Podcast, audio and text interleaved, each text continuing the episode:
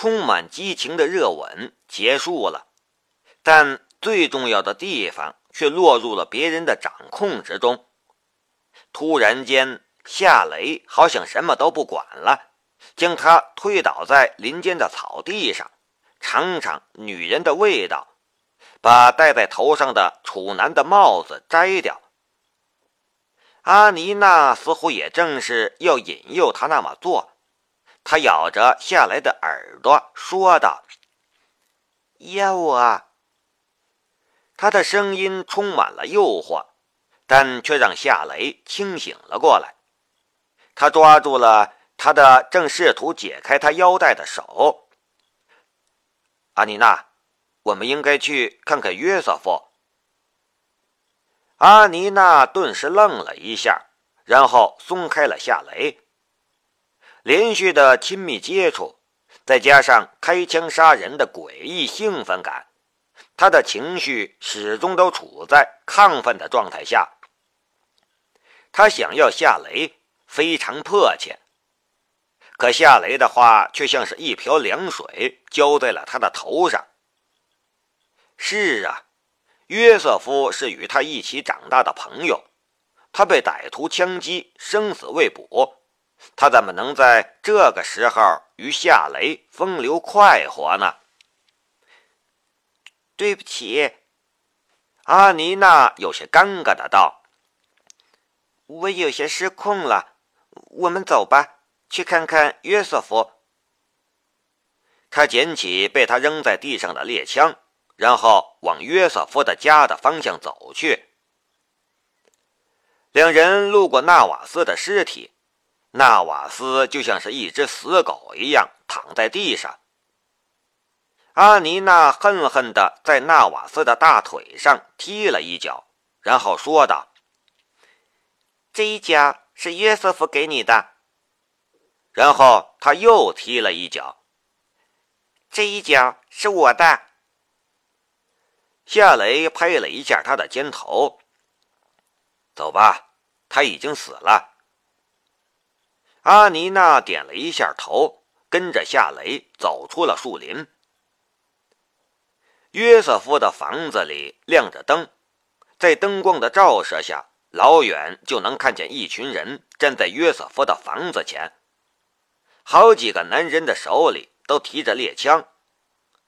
这些人都是小镇的居民，他们听到枪声赶来支援，但他们并不敢贸然进入漆黑的树林里。与歹徒战斗，举起手来，不要动！一个老头看见阿妮娜和夏雷，跟着就举枪瞄准。几个小镇居民也端起了猎枪，场面一下子就变得紧张了起来。阿妮娜高声说道：“是我，阿妮娜，歹徒已经死了。”是阿尼娜的声音。他说：“歹徒已经死了，这是怎么回事？”有人不相信，小镇的居民一片议论。夏雷和阿尼娜走了过去，然后便看到了约瑟夫。他趴在地上，背上有两个弹孔，一颗子弹击中了他的肺部，一颗子弹击中了他的腰。伤口还在流血，打湿了他身下的地面。不过他还有点呼吸，没有死。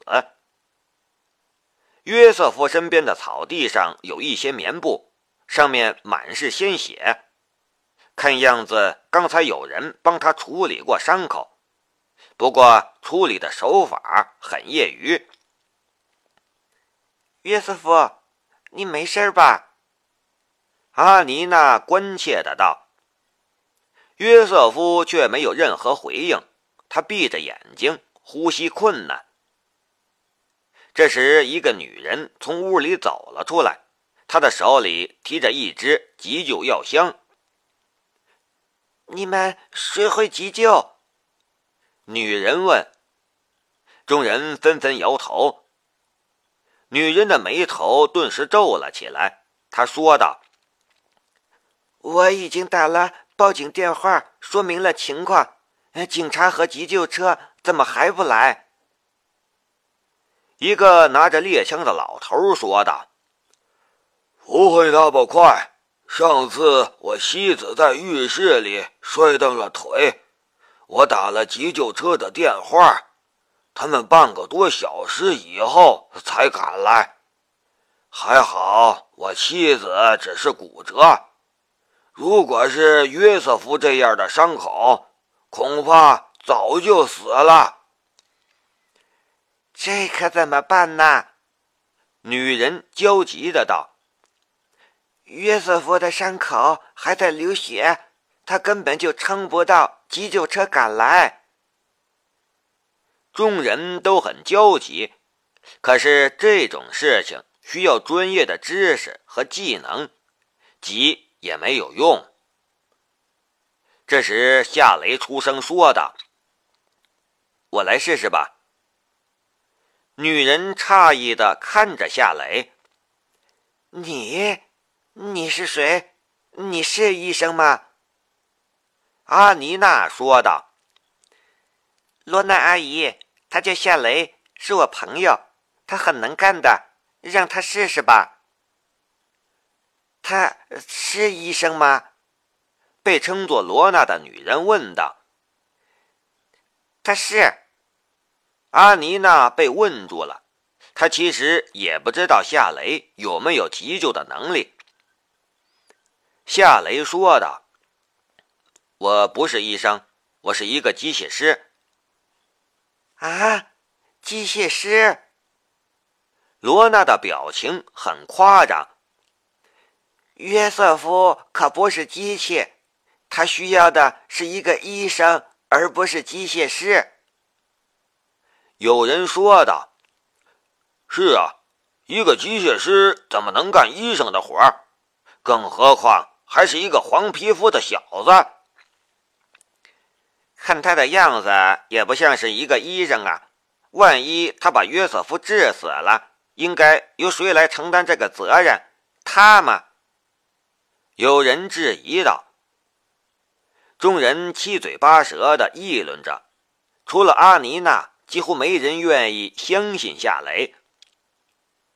夏雷说道：“约瑟夫的伤口还在流血，你们需要多久的时间来讨论？恐怕没等你们讨论出一个结果，约瑟夫便因为失血过多而死了。我试试，他或许还有机会；我不试试，他连一点机会都没有。怎么决定？你们自己想吧。”其实，不仅是小镇的居民觉得这件事的风险太大，就连夏雷自己也知道有很大的风险。原因很简单，因为他从来没有治疗过谁，也没有认真学过什么医术。他之所以决定要这么做，不是他想在这个时候逞英雄，而是约瑟夫非常重要。就目前所掌握的信息而言，约瑟夫还没有完成那台高级智能机床的研究和制作，只是接近尾声。如果约瑟夫在这个时候死了，那谁还来完成那台高级智能机床呢？罗娜看了一眼奄奄一息的约瑟夫，他最终还是做出了决定。他将急救箱交给了夏雷。你试试吧，但请千万小心。如果你没有能力处理问题，那就等急救车吧。我们会为约瑟夫祈祷的。夏雷点了一下头，然后来到了约瑟夫的身边。他打开急救箱，拿出剪刀，小心翼翼的。剪开约瑟夫身上的被血染红的衬衣，约瑟夫背上的两个伤口暴露了出来。两个伤口都在往外冒血，根本就看不见伤口里面的情况。约瑟夫的伤势很严重，夏雷的眉头微微的皱了起来。这样严重的伤情，就算是急救车赶来。也只能给约瑟夫挂上氧气，然后转送医院检查治疗。要等到治疗，约瑟夫还要挺过急救车把他送往医院的那段时间。就时间而伤情而言，夏雷几乎可以断定，约瑟夫会死在去医院的途中，或者在那之前。他果然是没有这方面的能力，一个老头说道。我猜他都不知道他该做什么。约瑟夫会死在他的手上，让他住手吧！我不相信他。有人说道。阿尼娜不乐意了。你们能保持安静吗？就算约瑟夫在医院。医生允许你们这样吵闹吗？几个交头接耳议论的人有些尴尬的闭上了嘴巴。其实，如果夏雷是一个德国人，他们或许不会这样怀疑；就算是怀疑，语气也会客气得多。这虽然不是种族歧视，但地域歧视却是有那么一点的。罗娜说道：“我们一起来为约瑟夫祈祷吧，主会赐福于他。”一群人开始祈祷，夏雷也得到了安静。就在众人为约瑟夫祈祷的时候，他的左眼微微一跳，犹如一把手术刀一样切入击中约瑟夫肺部的一个伤口之中。他看到了血，然后让血消失。随后，他看到了被撕裂的肌肉、断裂的血管和被打出一个坑的肺部。那颗弹头就嵌在他的肺部。夏雷随后又透视了约瑟夫腰部的伤口。约瑟夫的运气很好，那颗子弹停留在了他的肾脏边缘。再往前一厘米，就是击中他的肾脏。如果是肾被子弹击中，他早就死了。约瑟夫的致命伤在肺部，如果我能想办法取出他的弹头，然后将断裂的血管结扎上，他大概能好受一些，能挨到去医院接受治疗吧。夏雷的心里这样想着，他的视线移落到了急救箱之中。急救箱之中有纱布、消毒药水和止血粉，还有镊子和阿莫西林之类的常用药物。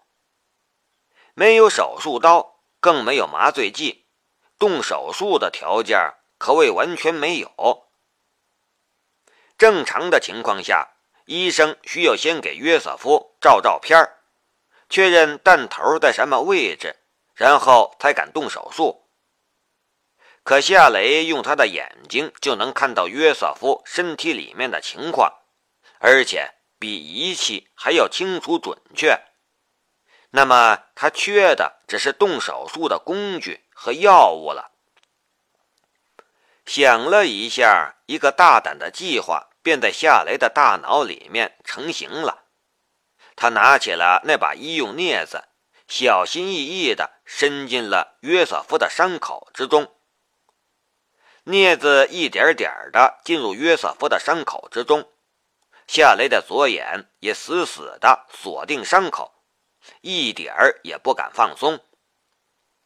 这看似一个鲁莽的举动，但其实是最安全。且微创的做法，因为他能看到镊子在伤口里面的情况，凭借左眼的透视能力，他也可以避免给约瑟夫造成第二次伤害。他居然用镊子！一个老头看见了夏雷的动作，惊得合不拢嘴巴了。快让他住手！他开什么玩笑？居然将镊子插进约瑟夫的身体！一个人愤怒的道：“阿妮娜也被吓傻了。却就在这时，夏雷竟握着镊子的手往上一提，一颗微微变形的弹头便从约瑟夫的伤口之中被提了出来。夏雷扔掉了弹头，随后又将镊子伸进了约瑟夫的伤口之中。这一次，他没有将镊子插下太多，他用镊子夹住了那根被弹头击断的血管，便完事儿了。镊子夹住那根断裂的血管之后，伤口之中顿时停止了流血。所有人都目瞪口呆地盯着夏雷，安静的没有半点声音。夏雷说道。他的伤口止血了，应该可以撑到急救车来。另一个伤口不是致命伤，还是等医生给他处理吧。阿妮娜呆呆地看着夏雷，她的脑子里什么都没有。再没有人对夏雷说三道四了，他们的眼神之中充满了敬意。